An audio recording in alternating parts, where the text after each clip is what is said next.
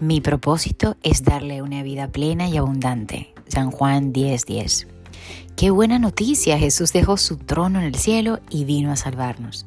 Él no se quedó clavado en el madero, Él vive y hoy está tocando la puerta de tu corazón.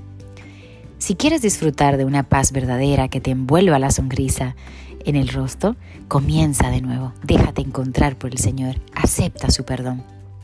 Tú puedes conocer a Jesús, de su carácter y su vida por medio de su palabra, desarrollar una fe genuina al escucharla y relacionarte con Él por medio de la oración.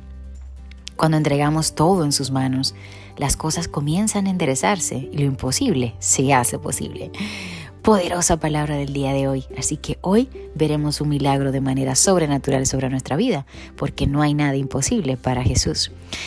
Yo te pido en esta sintonía de que me ayudes a compartir este mensaje para que el milagro de alguien también pueda suceder.